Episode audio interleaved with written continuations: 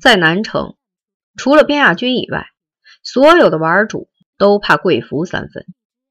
这还不是因为他心黑手狠、打架不要命，别人怕就怕他那种死缠烂打、混蛋无赖的泼皮劲儿。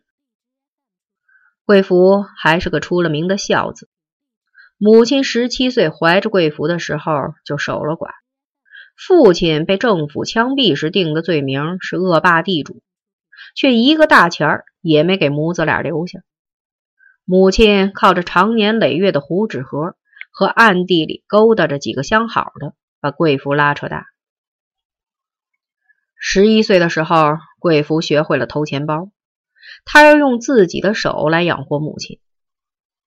那是一天夜里，贵福一觉醒来后，发现母亲的被窝里多了个人，一个男人。他拉开灯，一把扯起了母亲的被子，什么都看见了。贵福大病一场，发烧说胡话，差点死掉。母亲流着眼泪向他发誓，以后再也不找野男人了。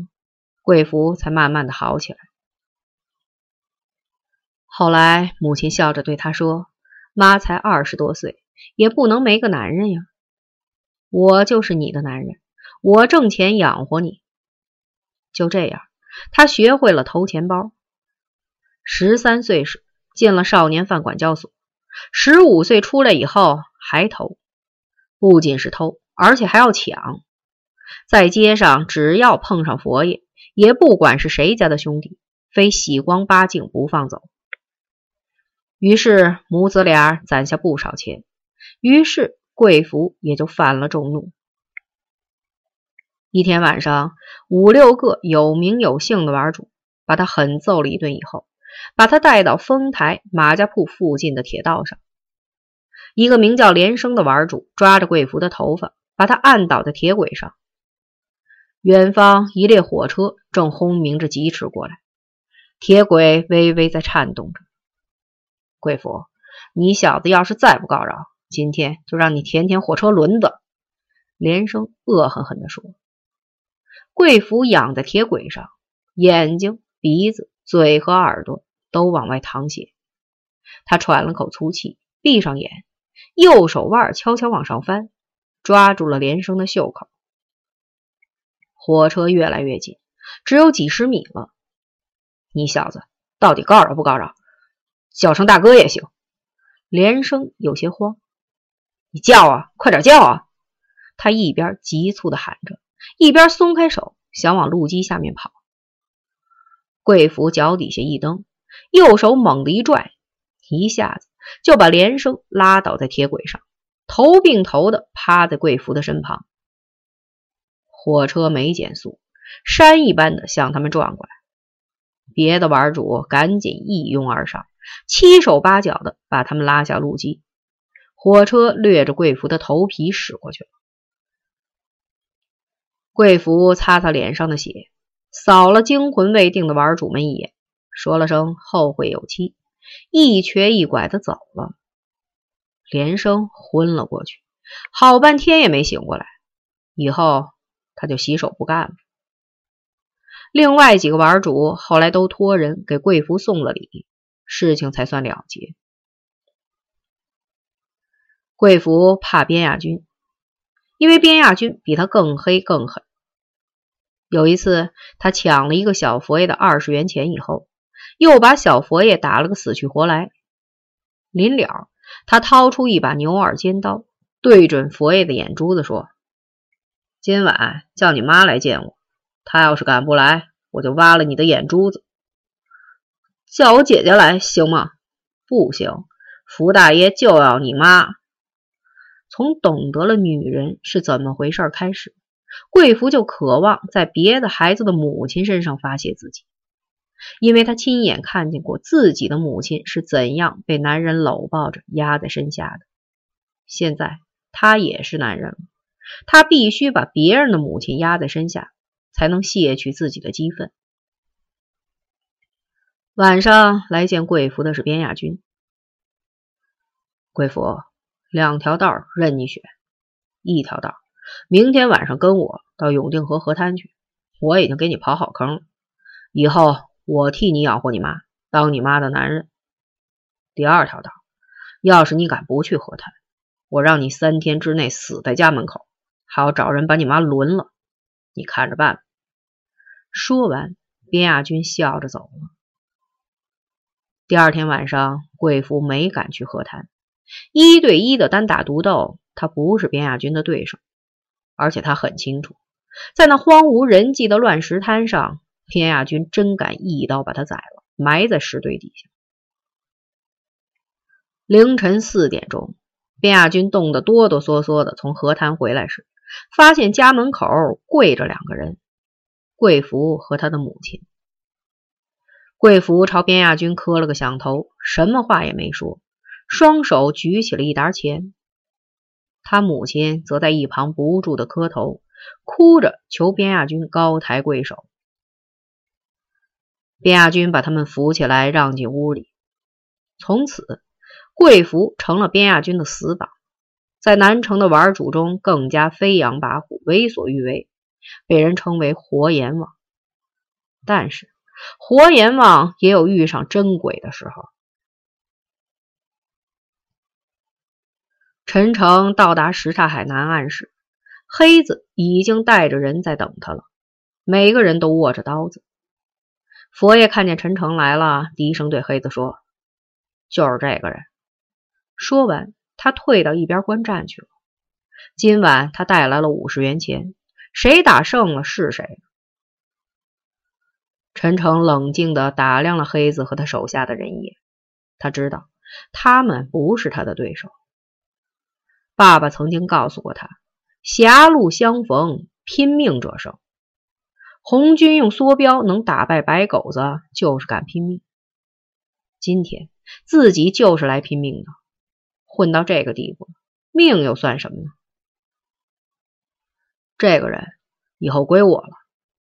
陈诚用下巴指了指佛爷：“你要是让给我了，咱们今后是朋友；不给的话，我今天就要了你的命。”说着，他掏出了匕首，印在胳膊后面。一看那架势，就知道是个玩刀子的行家。你是从哪个坟头冒出来的？在哪玩？先说清楚了再说别的。黑子从陈诚头上的绷带和那双闪着寒光的眼睛里明白了，他是来拼命的，从心里先畏缩了。你不用管我是从哪儿来的，说你到底给还是不给？陈诚逼近一步。不给，他不等黑子回话，突然猛扑过去，匕首闪着蓝光，直刺黑子的喉咙。黑子慌忙往后闪避，匕首划胸而过，衣襟儿被豁开一道大口子。紧接着，第二刀又刺了过来，这一次的目标是小腹。黑子拼命的往后一跳，又躲了过去。第三刀是刺眼睛，但刀光在空中划了一道弧线。在黑子摆头躲闪的同时，突然中途变向，又直奔小腹而去。黑子无论如何也躲不开这一刀子，慌急中用刀往下一割，手臂上重重的挨了一刀，刀尖刺透皮肉，剁在骨头上，发出咔嚓一声脆响，刀尖崩折在骨头上。黑子掉头就跑，其他人也跟着跑了，但是没跑出多远，又都站住了。前面，顺子和保安横眉立目的挡住了去路。三天以后，陈诚交给大妹妹三百元钱。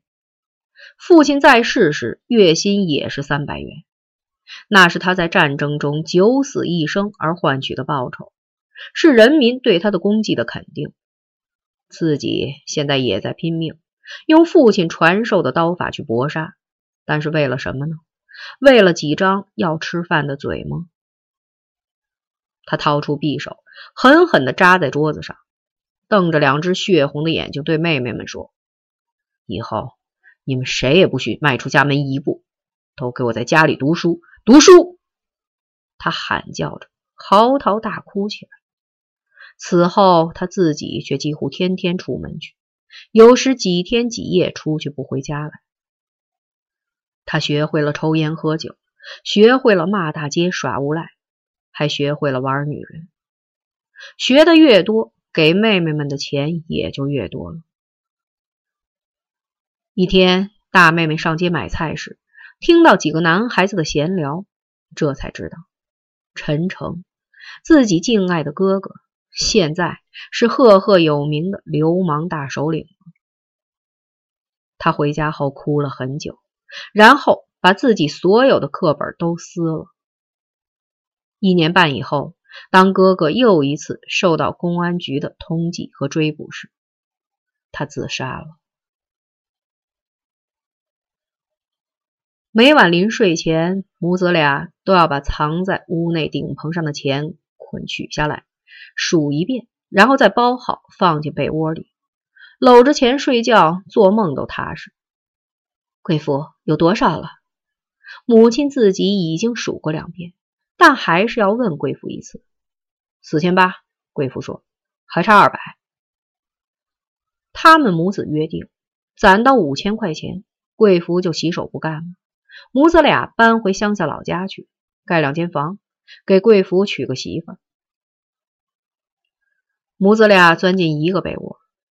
自从贵福成了母亲的男人以后，他一再坚持和母亲睡一个被窝，他怕。怕半夜有男人来，贵福，给你娶个什么样的媳妇儿啊？丑的还是俊的？母亲抚摸着贵福光滑的脊背，轻声问：“能孝敬吗？”贵福半睡半醒的说：“傻小子，吃干糖，娶了媳妇儿忘了娘。”母亲笑着拍了贵妇的屁股一巴掌，慢慢的，她笑着睡着了。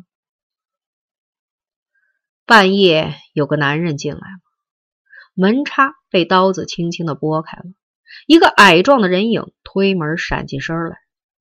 他划着了一根火柴，照亮了小屋，也照亮了自己的脸。在那人进到屋子里的一瞬间，贵妇突然从睡梦中惊醒过来，火光一闪，她看见了一张男人的脸，一张又大又圆、长满了毛的脸。看见了那张大嘴和那两只蚕豆般大小、闪着凶光的眼睛。贵妇想从被窝里爬出来，跳下床去，但是太晚了，一把锋利的尖刀准确的刺进了她的后心，没有来得及吭一声，就完了。母亲听到了响动，顺手拉开了电灯。她不该伸出那只雪白浑圆的胳膊。不该露出半个裸着的肩膀，还有，她不该长得那么年轻，那么美。她更不应该的是，为了几个钱卖了自己，毁了儿子。来人在灯光下稍一愣神儿，随即就扑了上去，用粗大的手捂住母亲的嘴，撩开了被子，爬上了床。他的身材极短，不足一米五。